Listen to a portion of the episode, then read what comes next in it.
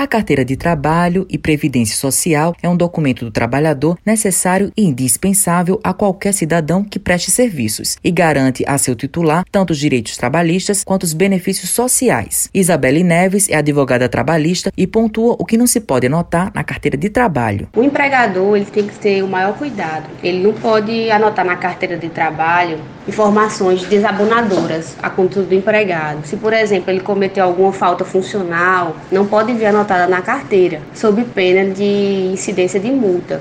Essa multa, ela, ela geralmente ela é fixada em metade do salário mínimo. Agora, além disso, o empregado que se sentir eh, prejudicado em razão dessa anotação, ele pode ingressar com reclamação trabalhista e pedir indenização por danos morais.